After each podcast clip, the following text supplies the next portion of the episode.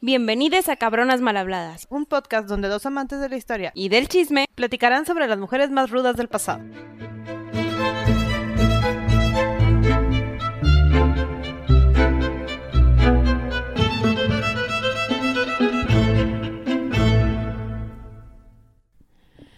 Gaby, ¿qué onda con este megabonus Ay, estoy muy feliz. que estamos celebrando? Feliz cumpleaños. Feliz cumpleaños a Cabronas Malhabladas. ¿Puedes creer que aguantamos un año?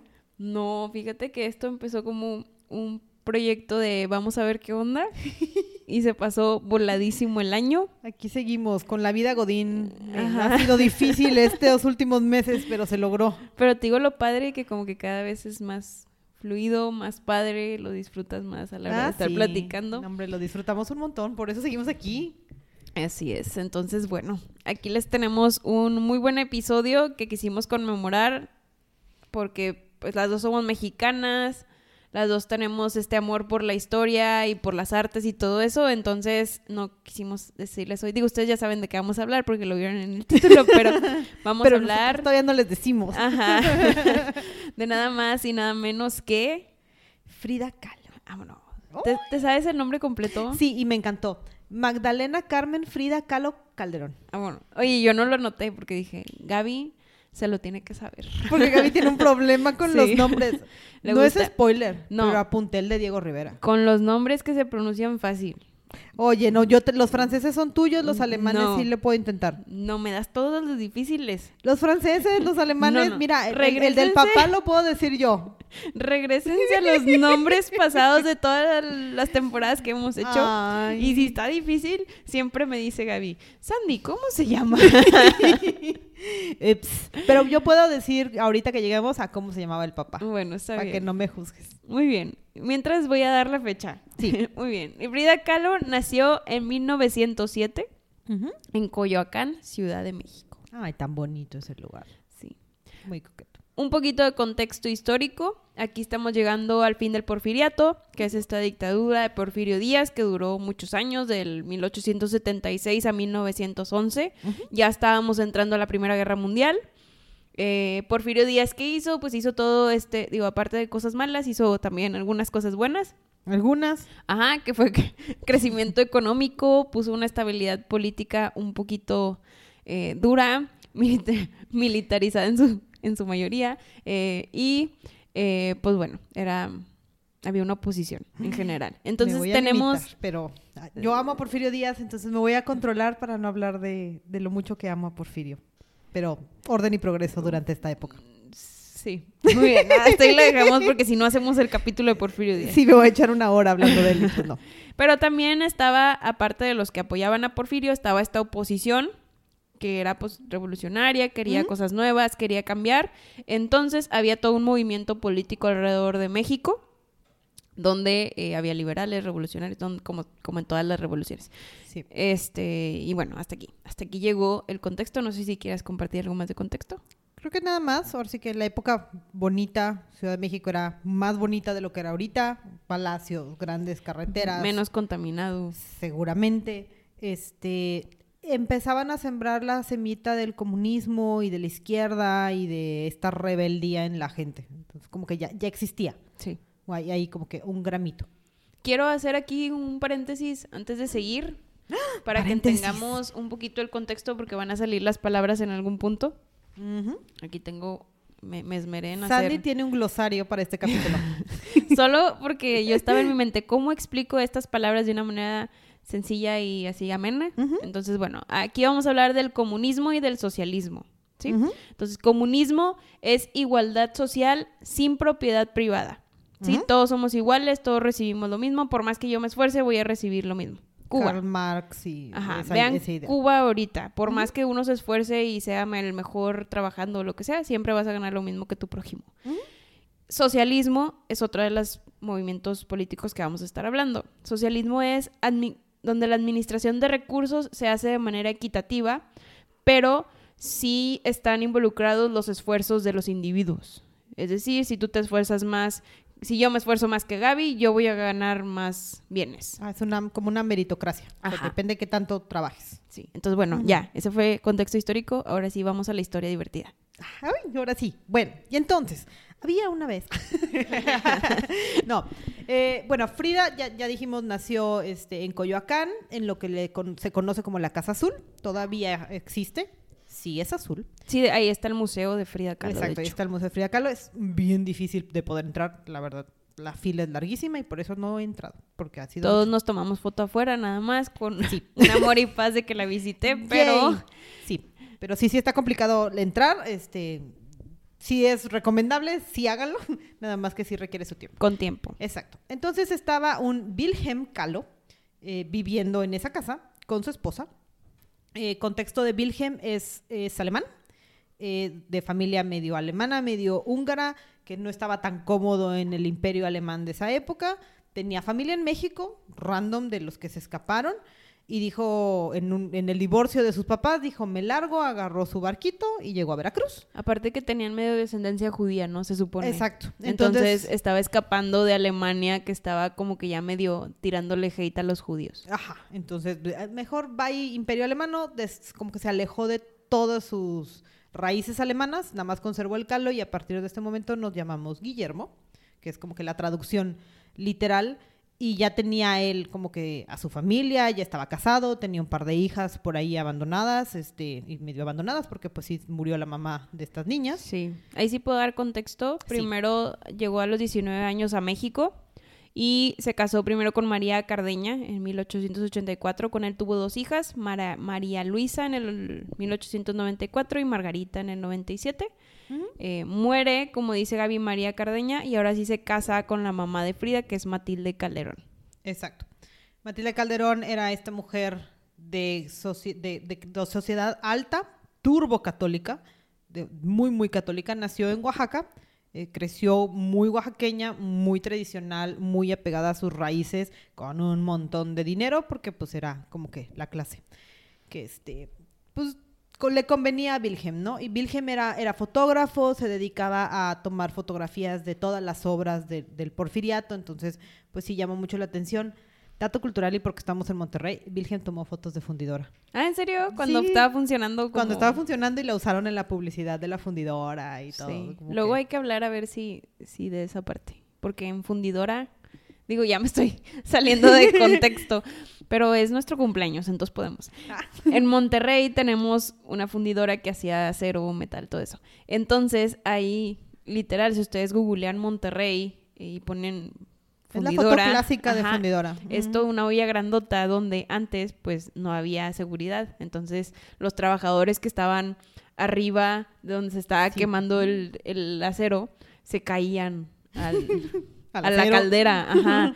Entonces, bueno, nomás se los quería decir porque se me suena muy impresionante. Es muy y por, eso cerraron la fundidora. No era un lugar bueno para trabajar. De entre tantos accidentes, por eso. Digo, toda la industria era muy peligrosa en esa. Sí, pero bueno. Sí, también conoció a Matilde.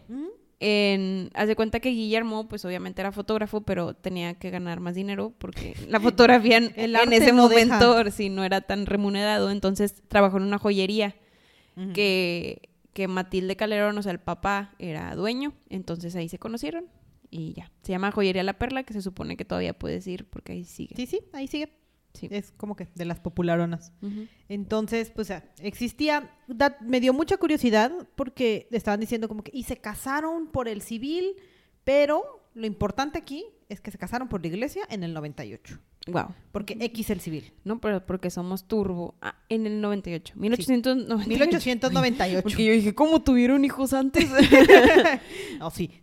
porque por el civil se casaron hasta 1904. Pero esa no importa. Ah, porque es que no la iglesia. La ley X. Pero somos turbo católicos. Y, la, iglesia ¿Cómo? Exacto. Diosito no te va a perdonar si haces esas cosas. Entonces, pues bueno, matrimonio feliz que vivía en la Casa Azul la, verdad no sabemos tanto de qué tan feliz era, pero bueno, vivían en Coyoacán y... Pues no pues es como que haya sido muy feo. Funcionaban, ¿no? No hay tanto registro de si era bueno Tuvieron muchos hijos, entonces supongo que sí fue bueno. Pues son dos, cuatro, cinco. Sí. Fue Matilde en el 99, 1899. Adriana en el 1902. Y luego tuvimos a un niño, Guillermo, en 1906, que falleció joven. Poquito.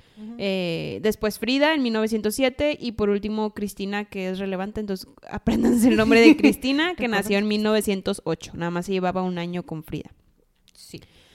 Eh, bueno, ya una vez que se casó con Matilde y todo eso, Guillermo fue agarrando un poquito más de fama con su fotografía. Tanto que entre 1904 y 1908 fue contratado, de hecho, por Porfirio Díaz para tomarle foto a los monumentos históricos de ahí de México. Entonces, para el Centenario de México, muchas de las fotos fueron tomadas por. Guillermo. Ujú. Entonces, pues está padre porque todavía podemos ver. Si buscas Centenario de México, salen sus fotos. Sí, y muchas de sus fotos también las tiene protegidas Berlín. O sea, se fueron a la, a la colección de, de fotografía de Berlín. Porque él es alemán, acuérdense. Así, ajá. Y entonces, mientras Frida y las, los, sus hermanitos crecían, Frida se volvió como que la favorita de Guillermo y también era la, la modelo favorita. Entonces hay un mundo de fotos de Frida de chiquita. Aparte que dicen que era la que más se parecía a él en cuanto a actitud y como que interés por el arte y todo eso. Entonces, pues más se relacionaban. También hubo un punto en el que la fotografía ya no llegó a ser tan buena porque pues Porfirio Díaz ya se iba y digo, había eh, la economía se Sí, destrozó digo, es la por esas crisis épocas. de la revolución, ¿no? O sea, ya estamos a punto de que empiece. Entonces, las herencias que teníamos y el dinero que teníamos por las fotos, pues se acabó. Y fue cuando él empezó a hacer retratos y empezó a perder un poquito la salud. El papá sufría mucho de epilepsias. Sí. Y Frida era el que le ayudaba en el negocio de las fotos y también lo ayudaba cuando tenían epilepsias. Imagínate Entonces- una criaturita de que tenía menos de seis años cuando estaba Sí. haciendo todo esto. Y digo, aparte a los seis le dio, en 1913 le dio polio. Cuéntame más de esa versión de la historia. Quería saber cómo me la contabas. Yo, bueno, chance tú tienes más información que yo, pero lo que yo sé es que le dio pol- polio y empezó a tener muchas broncas con la pierna derecha, entonces, según lo que le dicen, se empezó a tropezar primero y luego se dieron cuenta que tenía polio y se la intentaron resguardar, pero como quiera tuvo secuelas, ¿no? Tuvo la pierna más delgada, eh, no le creció tanto, entonces siempre tuvo una leve cojera. Este, y es lo que yo sé. Qué curioso.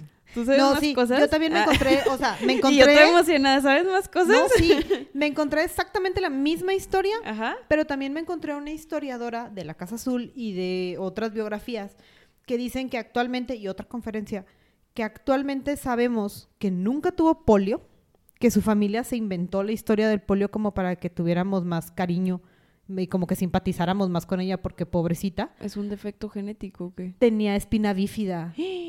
Ajá, entonces, e- espina bífida es este defecto que pasa, es genético, en el que la médula que corre por todas las eh, vértebras no se desarrolla bien y no sella. Entonces crecen como que con una como bolita en la espalda y es la médula que se sale. Hay muchos grados de espina bífida.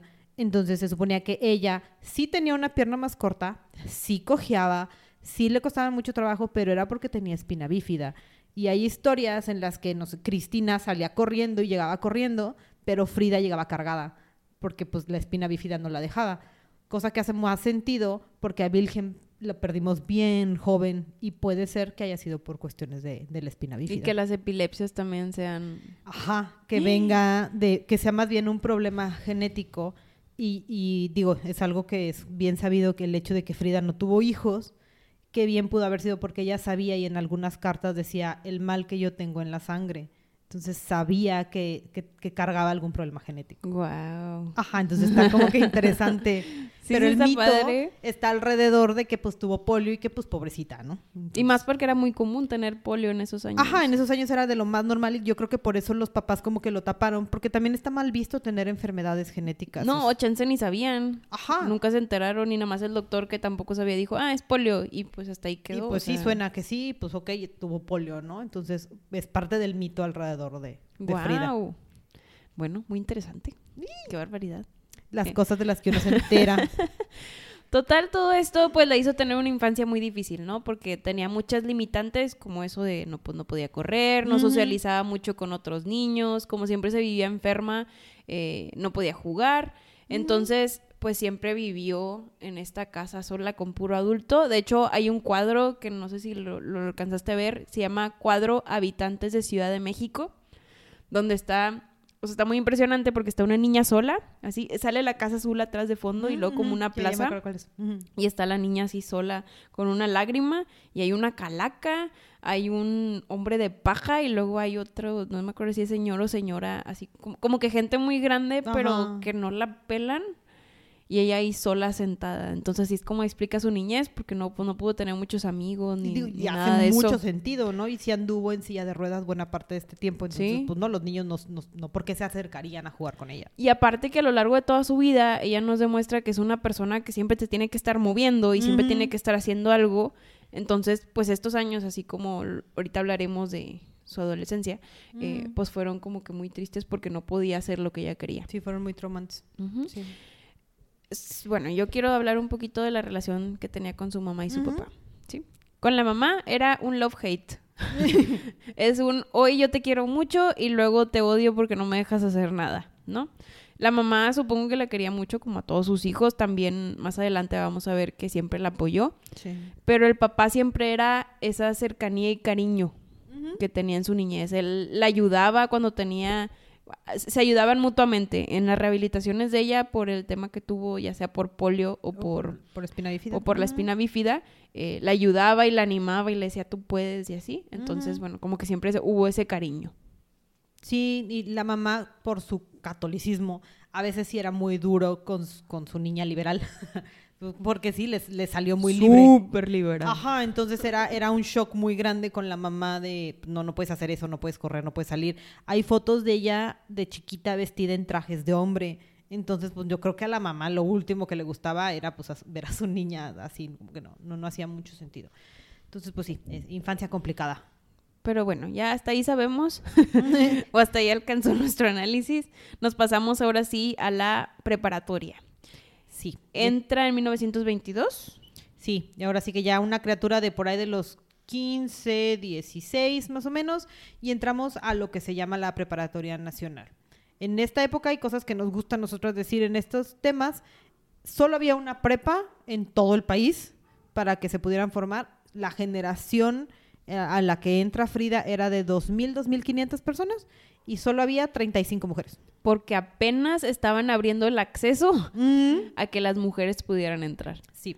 Entonces, pues sí, como que era el, el shock de, pues va llegando y también yo creo que para ella mucho como que la libertad de, es un mundo nuevo, no me conocen, ya camino, todo bien. No, imagínate, si tuvo una infancia, tú ponle que sí tenía amigos, pero tuvo una infancia un poquito reprimida y luego entra este mundo donde todos tienen ideas políticas diferentes, porque aparte estás en, en la prepa durante la revolución, Ajá. todos están hablando de cosas acá súper interesantes de a dónde le vas, con quién, con quién te vas a unir y todo eso. Entonces, pues se encuentra todo este mundo donde como que se activa su espíritu, ideas políticas y del arte y de todo eso, y se empieza a rodear de gente muy interesante. Muy, muy interesante. Ella entró para estudiar ciencias naturales y medicina. La verdad, pues como que le interesó bien poquito, pero ella estaba ahí para ver las ideas, para enriquecerse de otra forma. Tuvo todo menos medicina. Sí, no, no, no sé. Y, y la verdad estuvo poquito tiempo en la prepa, Ajá. Pero bueno, conoció a sus amiguitos. Sus amiguitos se hacían llamar los cachuchas, sí, eso está padre. que son como que todo este movimiento de ideas liberales y así como decía Sandy de y vamos a compartir y tú qué sabes y tener estas conversaciones inteligentes como que pares intelectuales que pudieran retar al sistema. Y desde ahí viene como que su idea de esto no está bien y lo vamos a hacer a mi modo y vamos a funcionar así. Y conoce a un muchachito que se llamaba Alejandro Gómez Arias. Y yo creo que lo que le gustó mucho a Alejandro es el cómo la describen a ella durante esta época. Era rebelde, pero alegre y era súper traviesa. Y digo, era un shock porque cuando admitieron a las niñas a la preparatoria, literal era súper restrictivo. Los papás, pues, eh, todos eran muy conservadores. Digo, ahorita también hay generaciones muy conservadoras, pero ahí era totalmente Así, peor. bueno, son- son 100 años Entonces, antes. separaban los recreos. Eh, los hombres Ujú. convivían en un lado y las mujeres en otro. Pero lo interesante es que estos cachuchas, en el grupo de nueve personas, eran dos mujeres. Exacto. Entonces está padre porque quiere decir que como quiera supieron moverse Mm. Para entrar a un grupo mixto. Sí, como que había mucha inclusión entre ellos y se llevaban súper bien. no, no me acuerdo del nombre de los nueve, hay un retablo que después creo que Martín se lleva a Tlaxcala y todavía existen, eh, de todas las tall- tallaron en madera ciertas como que pintas de Qué padre. yo aquí sigo y tú no, y el hecho que tengamos, o sea, tenemos la letra de chavitos que estaban pensando ideas diferentes, ¿no? Aparte, como que, no sé, tú te pones en la... Yo me pongo en la prepa y digo, wow, yo nunca hubiera yo no tenido... tenía estas ideas liberales. No, estas preocupaciones ni siquiera pasaban por mi mente y luego te pones a pensar, ah, pues es que por eso tuvieron que madurar tan rápido. Claro, con- contexto histórico, se nos está cambiando el país Ajá. y gobierno y guerra. Pues sí. Depreciaciones, etcétera, Crisis. matanzas por a lo loco. Eh, Sí. bueno, pero regresamos a Alejandro Gómez Arias que se hace de su novio. Mm. Este, ya que creció, es un orador y ensayista muy famoso, también fue periodista. Entonces, bueno, estamos con Alejandro, ¿verdad? Sí, y somos muy felices, estamos juntos. Estamos como por ahí de 1922 y random, de repente veo a un hombre grandote, obeso, pintando un mural en lo que ahorita conocemos como el anfiteatro de Simón Bolívar. Grandote y obeso. Así lo describen, yo no tengo la culpa. ¿Ella lo describe así o así? O- ella lo describió así y eventualmente en la boda tiene sentido el por qué lo describían así. Ya, ya, ya llegaremos. Bueno. Entonces, Ya adelantaste un poquito. un poquito, pero todos sabemos quién es el hombre grandote y obeso, es el otro lado de su billete de 500. Ajá. Pero nada más lo vio de lejitos mientras este hombre estaba pintando el, el mural de la creación que sigue en, en el Colegio de San Ildefonso.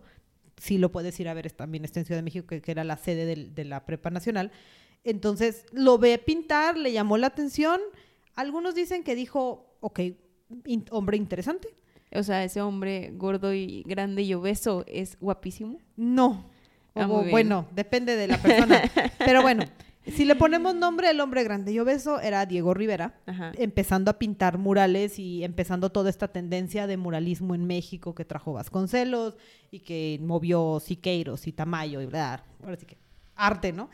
Le dio curiosidad, pero siguió con su vida, teníamos novio y, y estábamos muy felices con nuestros compañeritos de la prepa. Novio de nuestra edad. Exacto, el señor podía seguir pintando y chida su existencia por allá. Y listo. Y luego, En 1925, el 17 de septiembre, Frida y Alejandro estaban en un autobús.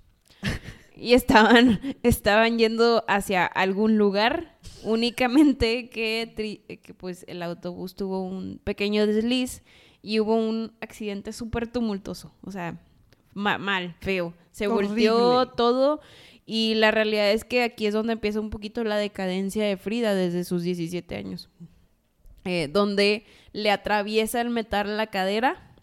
Y no es que se los quiera poner muy gráficos, pero se los voy a poner gráficos. este, la- le fractura la clavícula, le sale por la vagina, o sea, le rasga parte de la vagina. la, la cadera, el, el hueso de la cadera, el, el, el ilíaco, ahora sí que el, el grandote que sentimos. Correcto. Después tuvo tres fracturas en la columna, que sí me imagino que ya la tenía mal, pues peor.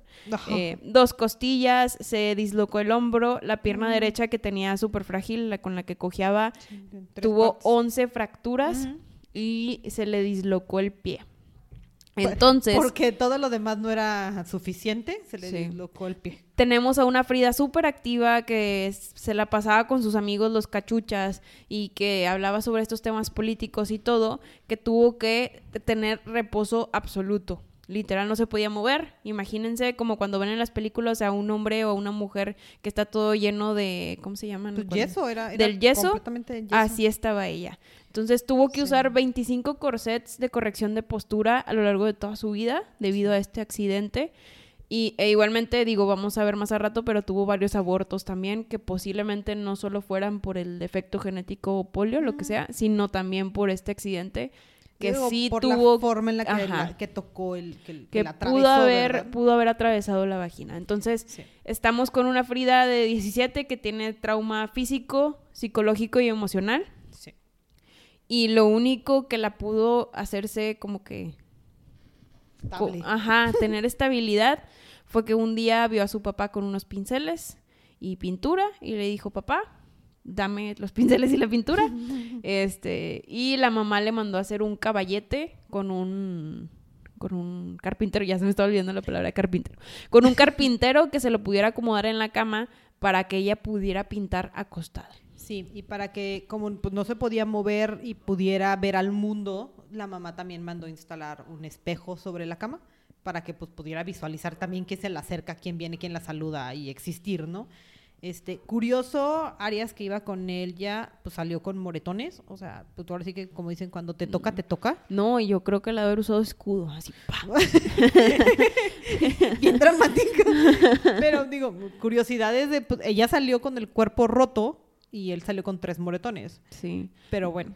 Aquí lo triste fue que cuando Frida empezó a pintar, lo primero que hizo fue un retrato de ella, que se llama Autorretrato con traje de terciopelo. Súper bonito. Súper bonito. O sea, se pinta ya súper bonita, se ve bien bonita en el cuadro y con una túnica súper padre, que se supone era un regalo para Alejandro para que no se olvidara de cómo era ella, pero pues el Alejandro como quiera la, la dejó. Entonces, él dice que no la dejó justo después del accidente, pero poquito sí. pero parece ser que sí por lo que después escribió Frida, ¿no? Y también por el hecho de que Chan se pintó el cuadro porque lo extrañaba y es de que, oye, Sí, pintó el cuadro como diciéndole, o sea, esta soy yo, no se te olvide. O sea, y sí tenía una anotación de nosotros somos todo o algo así. Porque, pues sí, o sea, sí se querían. O sea, sí era la relación de la prepa en la que to- todo es gigante, ¿no? sí. Entonces. Digo, pues, sí. yo, yo me casé con mi relación de la prepa. Ah, bueno. Es amor puro, Gaby. Por supuesto, es puro amor. No, en serio, Mario, sí es. Pero pues sí, este, a ella le costó mucho más trabajo porque pues ella estaba amarrada a una cama por semanas enteras y cirugías larguísimas tratando de reconstruir pues buena parte de, de De su, su cuerpo, cuerpo. y de superar el trauma de, de, pues, de que literal pues te atravesara algo. Este, Nada más. Nada más. Eh, Este, por ahí del 26 fue cuando le entregó el autorretrato. Se supone que sí se reconciliaron un poquito. Pero nada más para ser como que amigos lejanos. Ajá. O sea, nunca se dejaron de hablar, pero ya no regresó la chispa, por ejemplo. Ajá. Después de tres meses y 32 operaciones, al fin, al, fin, vez. al fin pudo caminar. qué, qué pesado. Más porque estás en plena adolescencia, en la realidad. Pues era una niña, o sea, y se te acaba de ir el amor de tu vida, ya sea por decisión, para e- en este momento, ¿no? Entonces se le acaba de ir el hombre, no me puedo mover, la familia dice que no puedo existir y lo único que tengo son los óleos que me acaban de regalar y un caballete. Y, Y- aquí vemos también a una Frida un poquito más deprimida. Pues digo, Que tú ponle que esa autoestima ya era un poquito baja y aquí pues todavía más. sí. Pero bueno, seguimos, que porque es muy triste esto. Eh, aparte de que yo, por ejemplo, nunca veo a una Frida positiva. Siempre veo a una Frida muy negativa con la vida, donde busca la felicidad, pero siempre encuentra algo que se la para. Entonces, pues es, es triste. Sí, como que hay personalidades y en, en Frida se nota mucho esta personalidad como que se autosabotea a veces, Sí. porque parece que todo va muy bien y de repente ya no. Este, y, y luego lo intenta y, otra vez ya Ajá. no. Y luego ella solita empieza a hacer todo más triste. Ajá, de hecho, su pintura se empieza a transformar en 1927, ya que pues ya no tuvimos novio y salimos de, de este terrible accidente. Eh, ¿Por qué? Porque siempre demuestra un ansia por la felicidad, pero siempre esa ansia de la felicidad la asemeja con que siempre hay una amenaza para destruir esa felicidad.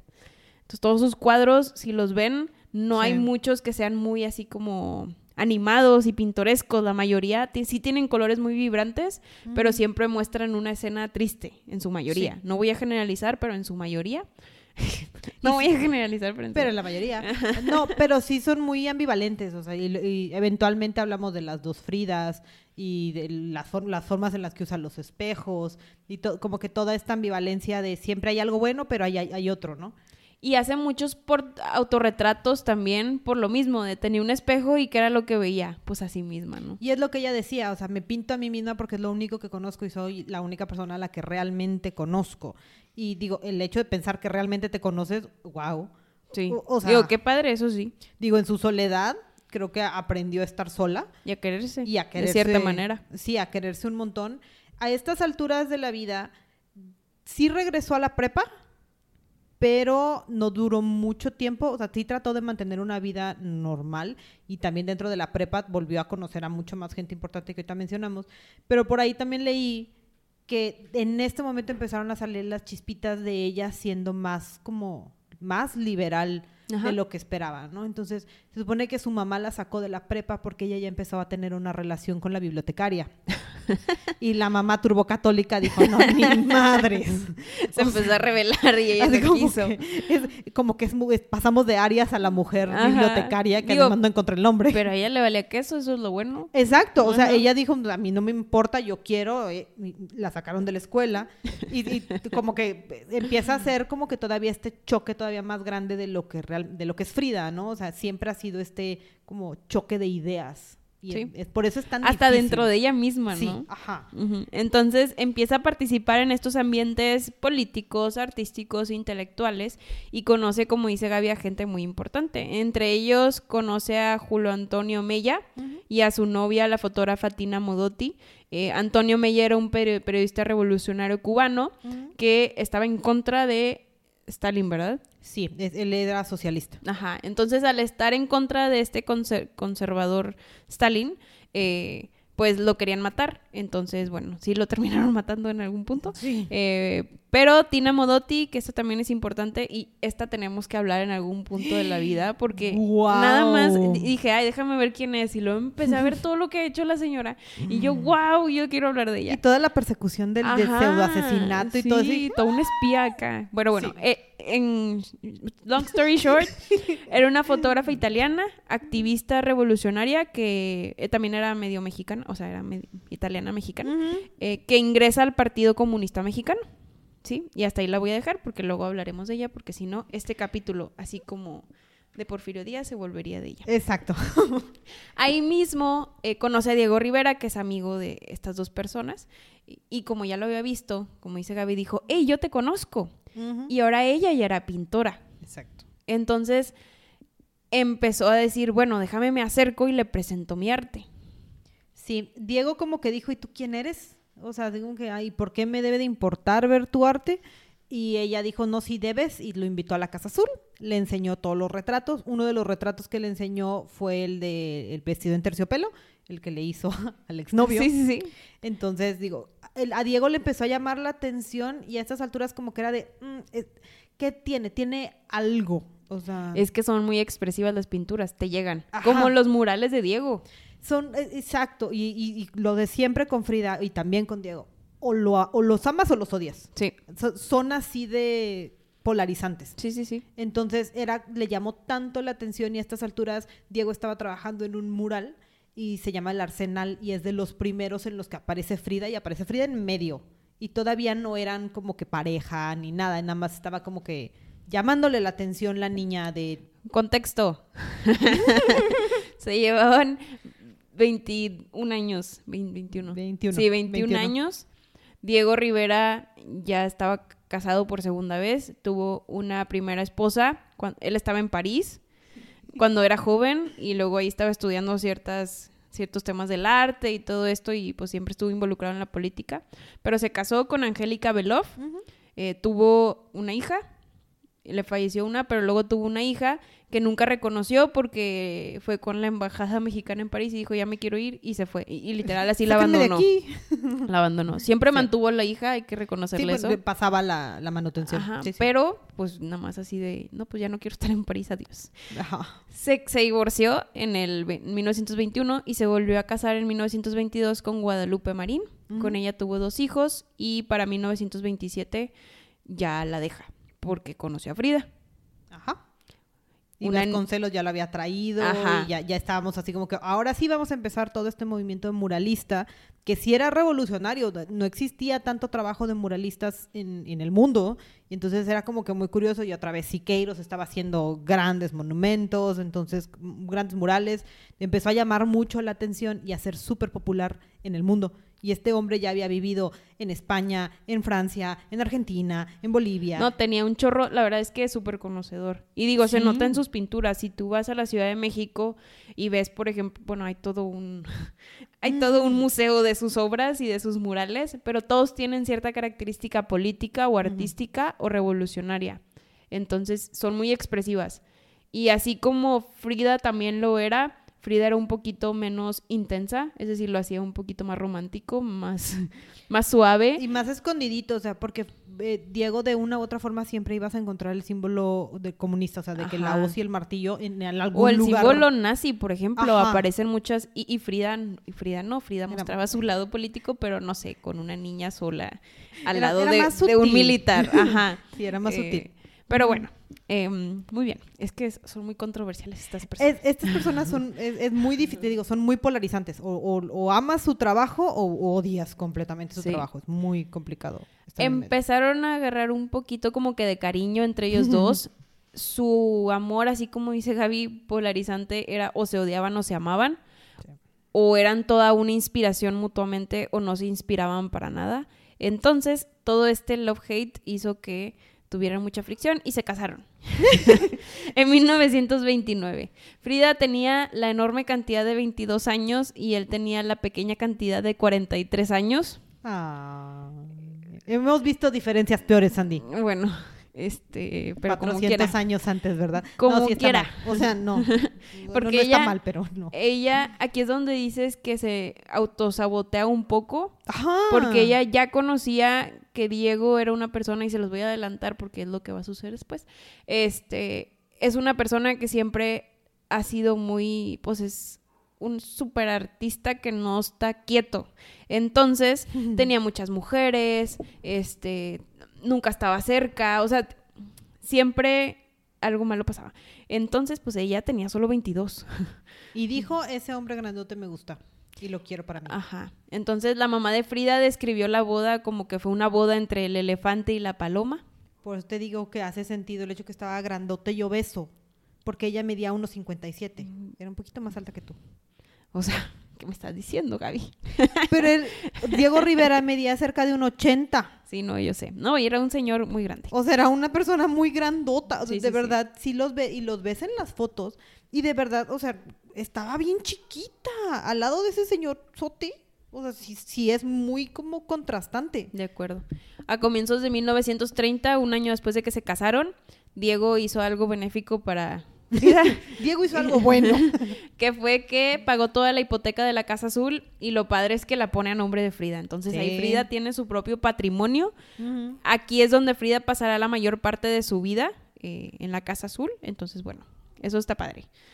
Pero luego se tuvieron que ir entre 1930 y 1933. Empezaron a hacer estos viajes por Estados Unidos. ¿Por qué? Porque así como dijo Gaby, que Diego se empezó a hacer un muralista muy reconocido, lo empezaron a contratar allá para hacer distintos murales. Por ejemplo, en el centro de Rockefeller, ahí tenemos un mural de Diego Rivera. Sí, el, el, que, el original, y, y la verdad no, no revisé bien eh, el que está en, el- en Rockefeller, pero el primero lo pintó y puso a Stalin en medio. Y porque Estados Unidos le dijeron, o sea, sí, pero ¿y si lo borras?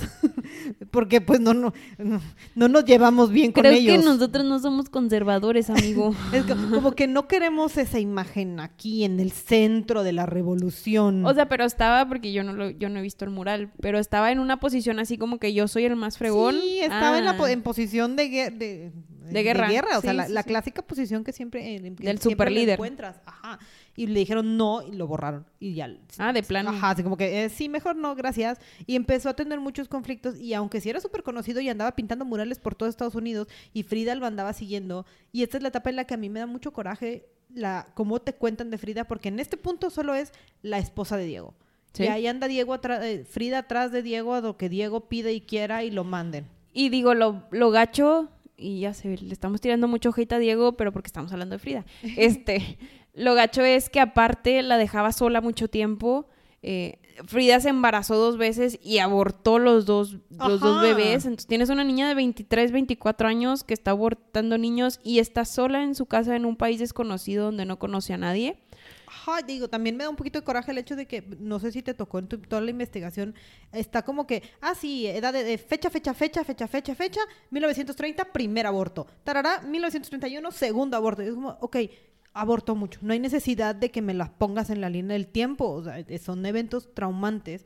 Y está bien que además eh, la niña en lo que estaba paseándose por todo el tiempo pintó el aborto en Detroit, que es Sí. literal la representación de su segundo aborto estando fuera de su país. Sí, de hecho también dicen, y no sé si tú encontraste lo contrario, porque no en todas las fuentes encontré lo mismo, dicen que la mamá falleció también poquito después de Sí. su segundo aborto.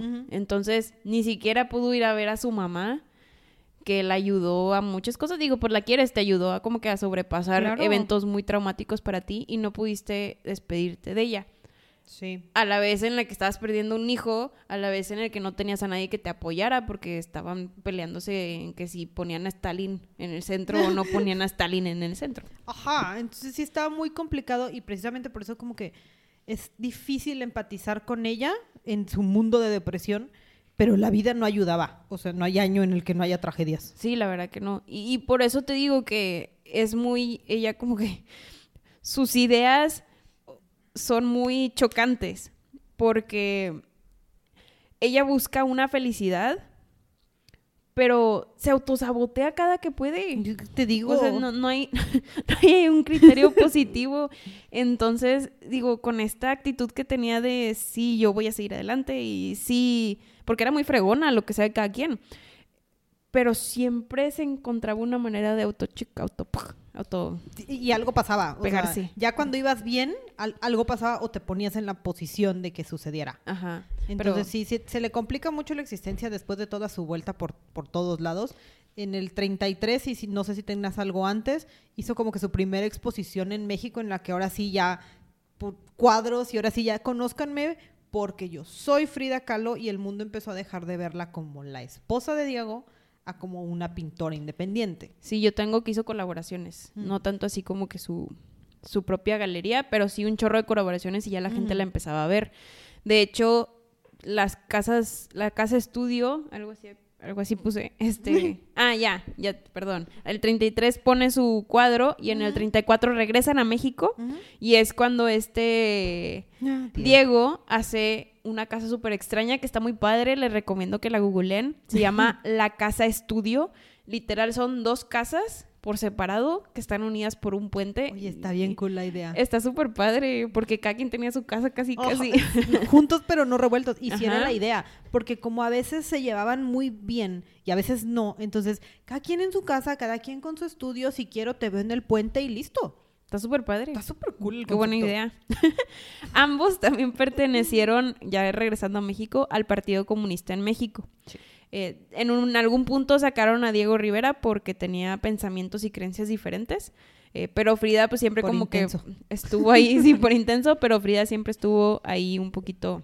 eh, Como que más estable, ¿no? Y era, Ajá. era su círculo de amiguitos y ella sí decía que lo único que disfrutaba de andar peregrinando con Diego era la, la sociedad. Ahora sí, como que la vida en sociedad. es que tenía a amigos muy inteligentes. O sea, como que muy así, que, que no pensaban conforme a la media, Mm. sino muy imaginativos. Imagínate estar en una de esas conversaciones turbointelectuales entre ellos. O sea, ni- de ha de haber estado súper padre porque aparte combinaban, me imagino, ¿verdad? Porque no estuve ahí, pero siento que combinaban la política con la relación al arte y luego, Ajá. o sea, de haber esta- de que veían un cuadro y lo que tú o yo veríamos en él en un minuto sería de que, ay, no, pues está muy bonito, pero ellos verían de que, no, es que ve este símbolo y luego el otro. Ajá. y se, lo, se lo comían vivo.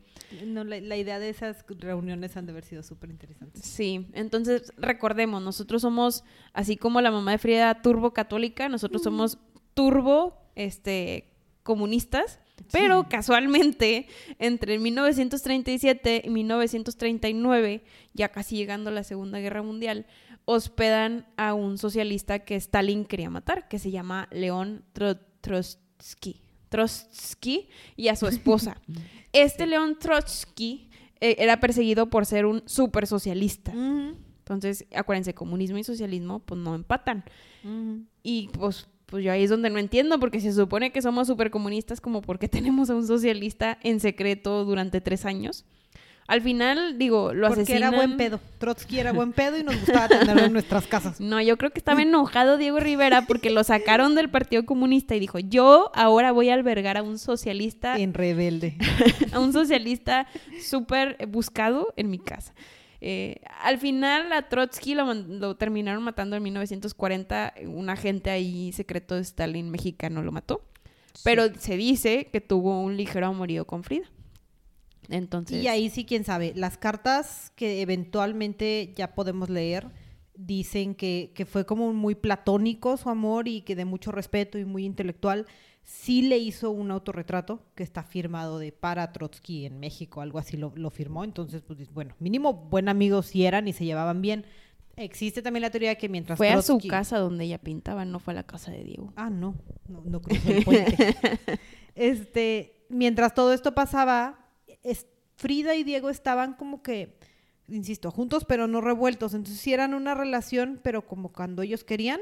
Entonces Frida, mientras tuvo a Trotsky, pues, dicen que tal vez también tuvo una relación con la esposa de Trotsky o con más amiguitas. O Ajá. sea, tuvo varias relaciones con mujeres en este periodo. De hecho, también decían que este Diego prefería que tuviera relaciones con mujeres a que con hombres porque se ponía más celoso con los hombres. Y ya, Ajá. y si eres tan celoso, tú empezaste. Así, sea- porque para estas alturas, tres esposas después, Diego seguía buscando cuanta mujer Ah, quisiera. claro. Y yo no sé. Insisto, grandote y obeso. Y aparte tienes ya 50. O sea, no entiendo a este Es señor. que ahí es donde piensas, Chance era un super mago con, con sus palabras y con... Seguramente. O sea, wow. Pero Pues verbo. sí, sí, sí. Es como hay veces que uno se enamora de sus profesores, por ejemplo, o Y cosas además así. es brillante. Ajá, es que sí. O Te, y enamora la personalidad. Ajá, y, es, y es, es famoso y es uno de los muralistas más importantes y, Sí. y de verdad su obra es rara, es extraña y sí te hace sentir incómodo, pero el que te haga sentir incómodo es bueno. Sí, no, y a una chavita joven, pues le llama la atención lo rebelde. Ajá. Entonces, bueno. Al final, a mí no me gusta mucho cómo describen el por qué Frida también engañaba a Diego, porque dicen que era como que una manera de desquitarse de lo que le estaba haciendo. Pero chance no era desquitarse, chance, pues, Pues es que así eran. así eran los dos. Entonces, es una relación que tal vez, o sea, tal vez si lo vemos con ojos actuales sería medio codependiente y estaban juntos pero no revueltos y, y se querían, pero, pero también hay un tema de complicidad muy extraño en el que puede ser tu mejor amigo y, y puede haber sido una relación abierta en hace 100 años. Sí, no Y sabemos. La hoy- realidad es que ajá, solo, solo ellos lo Solo van a saber. ellos, y hoy es normal y hoy las relaciones abiertas pueden ser mejor vistas y en esa época de "Ah, ¿cómo? y no, y no lo entendemos. No, y aparte, acordémonos, la historia que nos están contando fue escrita por hombres. Ajá. En general, entonces, bueno, un hombre dice, ¿por qué le va a poner una mujer el cuerno a su esposo? Ah, pues es por, por venganza. Es por venganza, Y es porque chance no. ella era la celosa. Y, y, pues, pues, Y chance no. Total, lo que sí se la bañó ya Diego, o sea, ya fue la gota que derramó el vaso. Ahí sí, ahí sí no lo puedo Ahí sí se la bañó. Sí, no. Mm, mm. Fue que, ¿se acuerdan de Cristina, la hermana menor de Frida? Bueno, pues se acostó con ella, tuvo un amorío. Él tenía 53, ella tenía 31. y Frida dijo ahora sí de que no, ahora sí te la turbo bañaste. Ahora sí que estás diciendo, Ajá. te pasaste. Eh, mi, mi hermana no. Hay límites en nuestra relación abierta, hay límites. Y, y pues no. O sea, ya se metió con la familia. En el 39 se divorcian, pero eh, pues así como decimos que hay medio un autosaboteo, en el 40 se vuelve a casar. Sí, aquí durante este periodo de divorcio, de entre me decido a divorciarme y nos volvemos a casar, ella hace una exposición en Nueva York, en el Julian Levy, que es como que una exposición súper importante. Y a partir de aquí, uno de los más grandes críticos de arte de esa época, André Breton, le empezó a decir que hacía arte surrealista. Y ya fue como que realmente le pusieron el título al tipo de obras que estaba haciendo.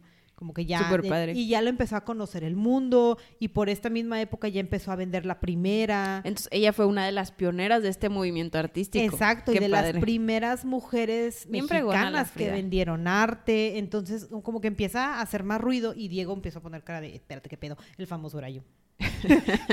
¿Qué pasó? Nos- Ahora, ahora él, él era el esposo de Él Frida. era el esposo de Frida, exacto, y pues ya no nos encantó tanto. Y luego, ya, en el 39, entre el divorcio y el y la ahora sí que el divorcio y la nueva boda, spoileando poquito porque insistimos, esta mujer no le encantaba estar sola ni, ni ser completamente feliz, pintó el que conocemos como el retrato de las dos Fridas en el que uno es la Frida en un vestido blanco como victoriano que simbolizaba la Frida europea y la Frida que le gustaba más a Diego, la Frida como que del mundo. Sí, sí, sí. La, la Frida mu- mujer callada que hacía lo que el marido le dijera. Exacto. Y era la que tiene agarrada, creo que es la que tiene agarrada la foto de Diego y la que tiene el corazón sangrante. Sí. El, la otra Frida es la que tiene su vestido de tehuana, la que está mucho más fuerte. Entonces, te- otra vez te enseña la- lo ambivalente de Frida, ¿no? Es como que soy las dos, soy, soy la que quiere Diego, pero también soy una mujer fuerte y libre. Pero ¿cuál era en realidad, Gaby? Yo siento que uno era para protegerse, su lado de sí, quiéreme Diego, todo eso era para protegerse porque nunca pudo ser esa Frida súper fuerte que posiblemente era su camino hacia la felicidad. Ajá. Porque siempre estaba este lado destructivo que posiblemente era la Frida en vestido blanco. Exacto. Entonces, es justo ese cuadro creo que es de los que, eh, dentro de lo extraño que es Frida, ese cuadro creo que es el que más me hace tratar de entenderla, de lo ambivalente que puede ser esta mujer y la, la- el sufrimiento interno, o sea, el de verdad, la, la lucha interna que tiene, Era cuál una, soy. era una vida tipo de bipolarismo. Ajá. No, no, no que ella fuera bipolar, sino que pues ahí está. Te- Tenía dos lados y cuál escojo, cuál soy y, y yo creo que nos podemos, que, y el movimiento feminista y lo que después la revive todas las chicanas y las mujeres alemanas y todo este movimiento tratan de hacer, de- podemos ser las dos. No, y, y el que más destacan es la Frida fuerte. Es la Frida fregona, que sí lo fue en varias partes de su vida, que es por lo que la recordamos, ¿no? Por su arte, por su pintura, por su lucha, por todo. Por lo dramático que es, pero tampoco está mal tener a tu otra Frida. Claro, porque todas somos vulnerables en algún punto. Porque todas podemos ser las dos cosas, nadie te obliga a ser una o la otra, ya, ya Sí. somos más libres. Ay, qué Ay, padre. qué interesante. Y luego aparte cumplimos años ya casi en el mes de la mujer. De la mujer. qué emoción. Este, muy bien. Entonces, eh, hacen un acuerdo común antes de casarse, que es el de, ¿sabes qué? Nuestras vidas sexuales van a ser autónomas, es decir, tú acuéstate con el que tú quieras y yo me acuesto con el que yo quiera. Estamos unidos únicamente por el tema de que somos muy buenos amigos y tenemos esta como que sincronización del arte muy fregona súper intelectual. que nos hacen pintar mejor, sacar mejores ideas, etcétera. Ujú. Eh, y era aquí cuando decían que Diego toleraba que se acostara con mujeres, pero no con hombres. Ajá. En el 41 muere su papá. Y en lo que suceden estas tragedias, ella sigue creciendo en el tema del arte. Aquí es como que su, yo le digo como que su época de oro, aparte de la que ha tenido recientemente, que es todavía más, pero aquí era súper conocida. Tuvo en el 40 más, más obras en Nueva York, en el 41 empezó a conocer a pintores modernos y eh, participó en el arte contemporáneo en Boston, tuvo ahí varias obras. También estuvo en una exposición en Filadelfia, eh, fue integrada como artista fundadora en el Seminario de la Cultura, también era maestra en la Escuela Nacional de Pintura, Escultura y Grabado, que para que una mujer fuera maestra había súper pocas. Este, déjame respiro. Y luego. y luego tuvo que dejar de dar clases Sí. un añito después. ¿Por qué? Porque le empezó a doler mucho la espalda baja y comenzó a tener menos movilidad. Entonces se dedicó a solo dar clase a ciertos estudiantes que fueron entre 3 y 4. Estos les llamaban los fridos. Ay, qué bonito. Sí. y tenían sesiones ahí en la Casa Azul. De ahí en fuera, Respiramos poquito. ahora sí ya comienza una decaída en su salud. Si ven, fue una historia súper compleja al inicio, donde estamos Mm. viendo cómo Frida se desenvuelve y todo, y luego al final su vida fue tan rápida. Es, es que los últimos años todo sucede, con los últimos como 10 años, todo sucede rapidísimo. Y yo creo que también es porque como encontró cierta estabilidad ella en su Ajá. vida, donde ya estoy casada pero no, y, y todo eso, como que sí, ya, ya me voy a enfocar a lo que yo quiera y a hacer lo que yo quiera. Entonces. Empezó a hacer eso y todo como que en su vida fue muy rápido. En 1950 queda convaleciente en el hospital porque le da una infección en la columna. Sí. Eh, poquito antes, y de la columna siempre fue algo súper importante, y otro de los cuadros importantes es, creo que se llama la columna vertebral, que ahora sí que trae el corset, o sea, no, no trae como que camisa, toples, y trae la, la columna que parece como una escopeta. Entonces es otro de los simbolismos en que su columna vertebral nunca funcionó bien. Aparte se pinta, ¿no? Con, con ese. Hay varias pinturas donde sale con el corset. Sí, porque y, pintó corsets, o sea, como que revelándose al, al- a este instrumento que pues no era una tortura, lo necesitaba, pero la limitaba mucho. Sí. Entonces, sí era muy difícil. Aquí empezó a estar en cama y, por ejemplo, en 1953 eh, hubo una única exposición donde todo era su arte, ¿no? Sí. En la Galería de Arte Contemporáneo de Lola Álvarez Bravo, tenía que decir todo el nombre de la galería. ¿Y quién es Lola Eh, Álvarez Bravo? No, no sé, eso Ahora no- tengo que buscar a Lola Álvarez Bravo. Te vamos a tener que buscar ese nombre, pero bueno, era su Galería de Arte Contemporáneo. Eh, llegó de hecho en ambulancia porque no le permitían ir porque tenía que Pues estar sí. en reposo, pero le valió queso y fue como quiera y llegó ahí en, en, pues con la ambulancia en su cama todo a, a celebrar su galería de arte porque fue la primera donde ella era el centro de atención Exacto. de todos los visitantes. No sé si has visto la película de Frida Kahlo que sale La de Salma Hayek. Salma Ujú. Hayek. Sale esta escena donde la sacan de su casa en su cama este, y la llevan a la galería de arte. Entonces, bueno, es una referencia. Le, se la recomiendo, sí está buena. Est- sí, está muy interesante. También por ahí me encontré un artículo haciendo la comparación de esa película con una de los ochentas y todo el análisis ya con las cartas después. Entonces, como que está muy chocante. Y hay una foto de Frida, de, de Salma Hayek en Frida, vestida de tehuana, por un lado, y de, en traje de hombre, porque también Frida usaba muchos trajes de hombre. Entonces, otra vez, como que los dos lados, eh, femenino y masculino, en, en una sola persona. ella le gustaba así ser rebeldón. Sí, sí. Pero por eso sabemos de ella ahorita. O sea, es Exacto. la definición de cabrona mal hablada. como muchas otras, pero esta también la super ejemplifica. Poco tiempo después de que sucede la galería, le tuvieron que amputar eh, la pierna derecha de la rodilla para abajo, eh, porque se empezó a gangrenar, por lo mismo chance de que no nos movíamos y pues era una pierna débil, entonces... Y las heridas y la, fracturada y ya no se podía mover. En cabrona, dijo yo, "Bu- yo no siempre voy a andar en silla de ruedas. Entonces empezó a aprender a andar con un prostético de la época, pero podía caminar. Sale, sale una foto que sale en traje. ¿Sí, la has visto? Sale en traje y enseña así la prótesis. De- Así como que mírenme. Bien ¿no? fregona. Yo sigo caminando. Por y en eso- pantalón para que no digan. Por eso te digo que es esa cosa en la que de repente es como que en extremo masculino y a veces súper femenina. Intentó ser todo al mismo tiempo y, Sí, y no, no, la, no les- la super esposa, pero también la rebelde. Ajá, y no, no cabía todo en la misma cajita. Y hoy Por sabemos eso- que no tienes que caber en la cajita. Esta misma du- dualidad, así como pudo haber sido una ligera felicidad, fue lo que la, tumbó. De repente muy feliz, de repente ya no, o sea, no, no cabes en una cajita y no te tienes Sí. que obligar a entrar en una cajita. Seguimos con que en 1954, un año después, empieza ahora sí con muchos más desánimos. De hecho, tenemos una sobredosis por aquí de opioides, dicen, unos, otros no. Sí. Pero pues ya quiere decir que ya le dolía todo extremadamente no Se mucho. entiende que consumiera opioides. Ya no tienes pierna, perdió dedos de los pies en algún momento. Y lo malo es que solo tenemos 47 años, ¿verdad? Estamos muy jóvenes todavía. Digo, no, no es como que me guste, pero llevas como 50 cirugías, porque además le dio apendicitis en algún punto. Sí, Entonces, llevas como un recuento como de 50 cirugías, X cantidad de abortos, lesiones, fracturas, amputaciones. Tu cuerpo no está cooperando. Fue una vida muy, la verdad es que súper compleja. Eh, la última aparición que tuvo fue en silla de ruedas, de hecho, en una marcha en julio de 1954 con Diego y otras dos personas, Juan o Gorman y, y así, en una intervención, o sea, estaban en contra de que Estados Unidos interviniera a Guatemala. De ahí en fuera ya se pone muy mala, de hecho duró pocos días después y fallece de bronconeumonía el 13 de julio del mismo año, o sea, de 1954 a la edad de 47 años. Sí, murió bien joven. También está todavía el debate de murió de, de una bronconeumonía causada por todas sus enfermedades o fue una sobredosis de opioides en la que ella quiso controlar el momento.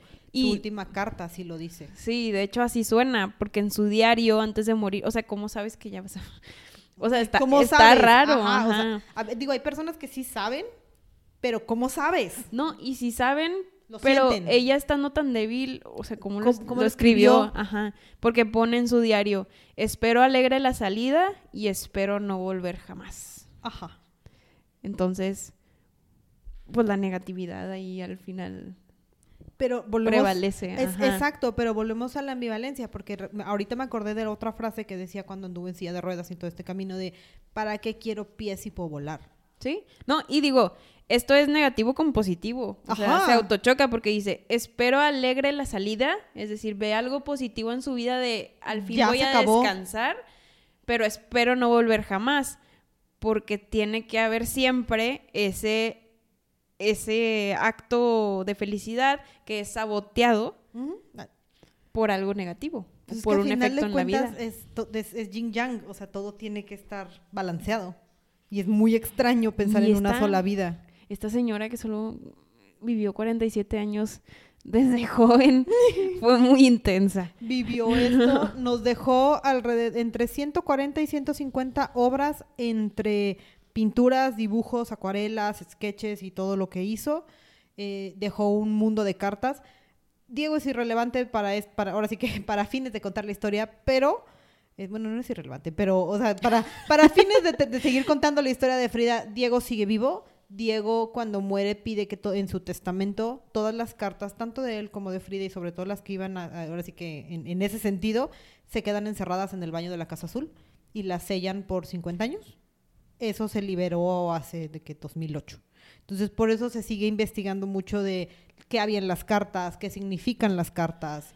Y por eso últimamente Frida empezó a agarrar más popularidad todavía como este símbolo del movimiento feminista, por ser esta mujer empoderada que vivió con dualidades, pero pues terminó siendo como quiera cosas muy fregonas. Exacto, es el- es- ese es un símbolo muy importante de lo que es ser, de la mexicanidad, de, lo, de cómo se ve México fuera del país, insisto, el movimiento chicano, sobre todo las chicanas, que este, esta identidad de no soy de aquí ni soy de allá, pero en ella lo entendían porque pasó mucho tiempo allá. Sí, o la ejemplificación de los hijos de la Malinche, ¿no? Ser Eh, la chingona. Eh, exacto, ¿no? Es como que es esta complejidad que tienen las, sobre todo las chicanas que han hecho muchos movimientos, sobre todo cuando hablamos de mujeres mexicanas, regresamos a las chicanas y cómo lo han tenido que hacer y lo difícil que ha de haber sido para, para la existencia de Frida, pues, seguir adelante. Nos dejó diario, que también tiene poquito que le, unos cuantos años que lo liberaron.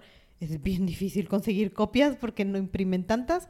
deberían, pues, deberían de sacar un libro, ¿no? Como por qué mantenerlo en privado. O sea, ¿por qué limitarlo tanto? Pero sí, cubre los últimos 10 años de su vida ya. Ahora sí que el diario que ella escribió, que también estuvo sellado. Que puede ser que quieran mantener esto en una tipo medio fantasía, como lo hacen con muchas autobio, autodescripciones de, de Porque gente, al ¿no? final de cuentas Frida es un mito, o sea, para México es un mito y el mundo ve a Frida y la vemos, esa es otra, la mercadotecnia alrededor de Frida y la vemos en bolsas, en suéteres, en lo que quieras está la cara de Frida, la clásica cara de Frida, ¿no? Pero digo, ya, ya que le rascas un poquito, y sí, polarizante, complicada de entender y hay que dedicarle mucho tiempo a su obra.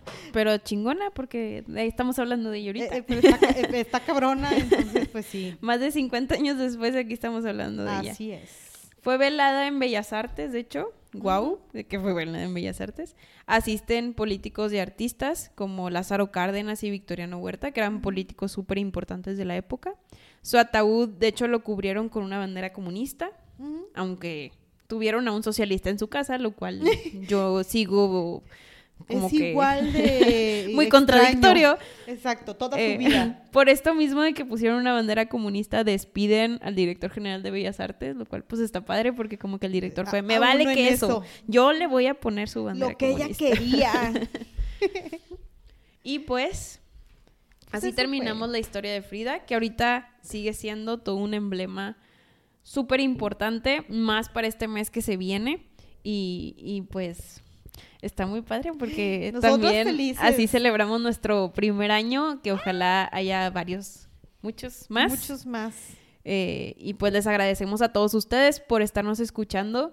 Eh, ha ido creciendo mucho la comunidad de cabronas mal habladas a lo largo de este año. Comenzamos con episodios donde el audio no era muy bueno y luego fue todavía peor. Pero vamos mejorando y vamos mejorando en cómo los estructuramos, en ahora sí que a qué cabrón escogemos y, y la verdad por eso Frida nos costó trabajo, hay que admitir que nos costó trabajo decidir que fuera Frida, sí. pero, pero creo que es la cabrona, una de las cabronas y las razones por las cuales dijimos vale la pena hacer este proyecto. Sí, porque es el simbolismo de una cabrona mal Ujú. hablada, una persona muy chingona que logró mediante sus actos darse a conocer y que siguiéramos hablando de ella en la historia. Y bueno, aquí los dejamos con este episodio. Muchas gracias a todos y nos vemos a la próxima. Bye. Si quieres escuchar algo en especial, no dudes en contactarnos en nuestras redes sociales, en Instagram como cabronasmalhabladas-podcast o por correo cabronasmalhabladas@gmail.com. gmail.com. Si quieres escuchar de alguna cabrona en especial, también dínoslos en nuestras redes y hablaremos de ella para que se emocionen. Bye.